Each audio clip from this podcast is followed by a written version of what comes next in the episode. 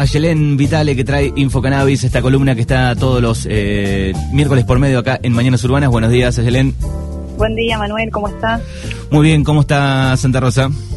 Está lloviendo desde ayer a la mañana. Bueno, andamos igual entonces por acá. Cosa, pero acá es increíble lo que está sucediendo. Hacía, no sé, nueve meses que no llovía, así que estamos contentos. Bueno, están disfrutando de un poco del frío, la lluvia y en algunas partes de La Pampa también eh, hubo un poquito de, de nieve.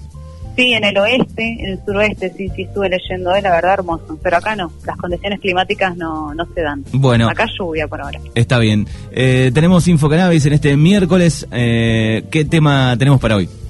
Bueno, hoy vamos a hablar de lo que se habló el miércoles de la semana pasada, que fue la presentación del borrador de la próxima reglamentación que se va a hacer de la ley de cannabis medicinal, que es la 27350. Recordemos que esta ley 27350 se sancionó en marzo del año 2017 y no se reglamentaron eh, los artículos de esta ley. Lo único que se que permitía esta ley era la importación de un aceite de Charlotte eh, de Estados Unidos para tratar epilepsia refractaria. Es decir, si vos tenías otra enfermedad que podía llegar a ser tratada con cannabis, no podías acceder porque la ley no lo permitía. Lo que Sí, eh, En el 2017, eh, digamos, quedó en, qué punto precisamente? Mira, no se reglamentaron la mayoría de los artículos y solamente lo que se llegó a reglamentar es esto. Como la ley fue presentada y fue apoyada por eh, organizaciones sociales como Mamá Cultiva y Cameda que tienen hijos con epilepsia y con autismo, entonces solamente se reglamentó para esas dos enfermedades, por decirlo de alguna manera y después todo lo que es el financiamiento al programa nacional con cuatro años de, Macri, la verdad, eh, no se llevó a cabo, el financiamiento fue cero. Ahora, lo que se presentó, digamos, el Ministerio de Salud de la Nación le presentó al Consejo Consultivo Honorario, que este Consejo Consultivo está formado por organizaciones civiles, médicos, investigadores, científicos, como puede ser Mamá Cultiva, Cameda, los chicos de Ciencia Sativa de Bariloche, gente de la barría y del resto de, todas partes de la Argentina. El Ministerio le presenta el borrador de la nueva reglamentación. Y lo que se plantea es la reglamentación del artículo 8, que venimos insistiendo que se reglamente ese artículo porque es el que plantea el autocultivo. Recordemos que el autocultivo sigue siendo y va a ser para siempre la única forma de acceso a algo de calidad. Entonces se reglamenta el artículo 8, que es de autocultivo para eh, cultivo personal, cultivo dentro de una asociación, como puede ser un club de cultivo, y también cultivo para investigación. Otro de los artículos que se reglamentó es el artículo número 3, que tiene que ver con lo que estuvimos hablando recién. Se abre la posibilidad a que otras personas que tienen otras enfermedades que no es, este, que no es epilepsia ni autismo puedan tratarse con cannabis mediante el autocultivo. Es decir, que abre, digamos, eh, el panorama a otras enfermedades que hay evidencia científica que el cannabis funciona. Es una noticia, la verdad, muy, muy buena. Y después también lo que se estuvo hablando el miércoles pasado fue lo del financiamiento a proyectos de extensión universitaria, a, sobre testeos de aceites, cultivos experimentales por parte no solamente del INTE y del CONICET, como se planteó en su momento en el 2017, sino que ahora también la ley permite que las universidades nacionales empiecen a este, hacer cultivos experimentales de, cannabis. Eh, ¿cómo, va a tener que hacer en el futuro con la ley aprobada algún paciente? ¿Esto va a ser a través de, una prescripción con un médico, con un este, certificado? ¿Cómo se va a realizar? Bueno, para lo que es autocultivo hay que registrarse en el programa de cannabis eso todavía no, no está creado. Y tampoco lo que, se, lo que se estimó es la cantidad de plantas, eso se verá por patología, por enfermedad, digamos, porque no es lo mismo, digamos, las dosis para tratar cáncer y para tratar fibromialgia no son las mismas. Entonces, mm. eso todavía no está determinado y es muy importante que se tengan en cuenta estas variables como las que acabo de nombrar también, es muy importante. También escuché hace un par de días que otorgaron, eh, o ayer, o antes de ayer que lo escuché, algunos eh, permisos, ¿no? Para el autocultivo, ¿puede ser?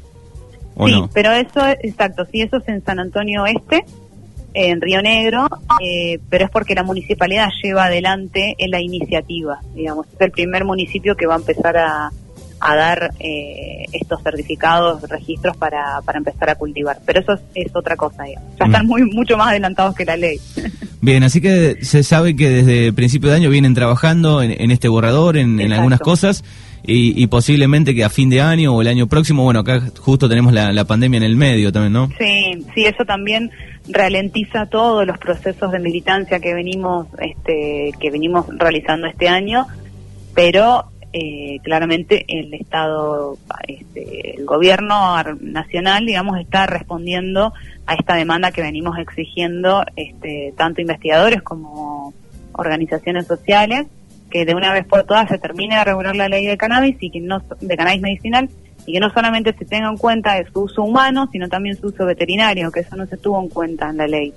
Así que bueno, a seguir peleando, falta todavía, pero bueno, estamos cada vez más cerca.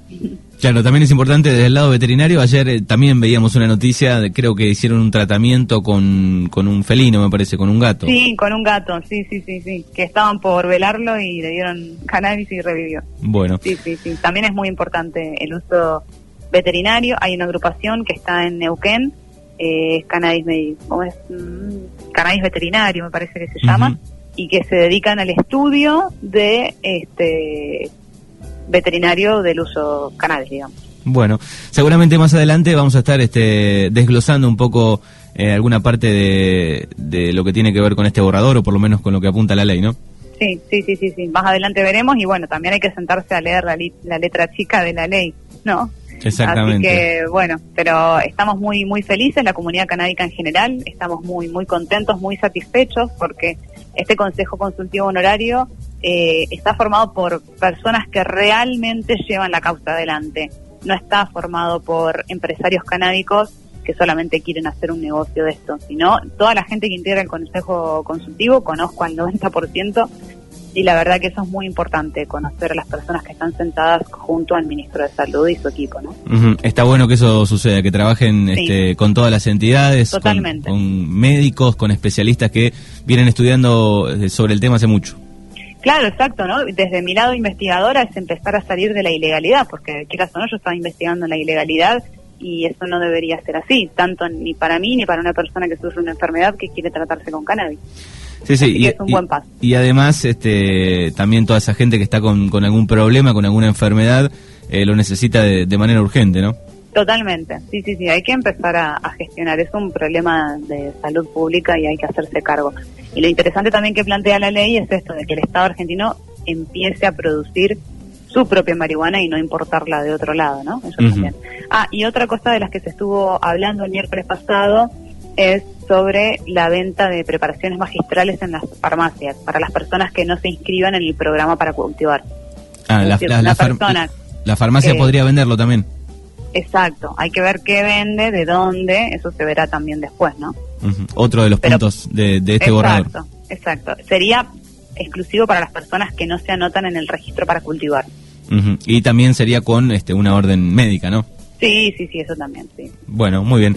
Bueno, un poquito el repaso de este borrador que apunta a que se que salga la ley, eh, este, se apruebe, ¿no? Este, en algún momento. En algún momento, exacto. Bueno, bueno saludos a toda la comunidad de Darreira. Gracias, Ayelen. Nos vemos, hasta luego. Hasta luego.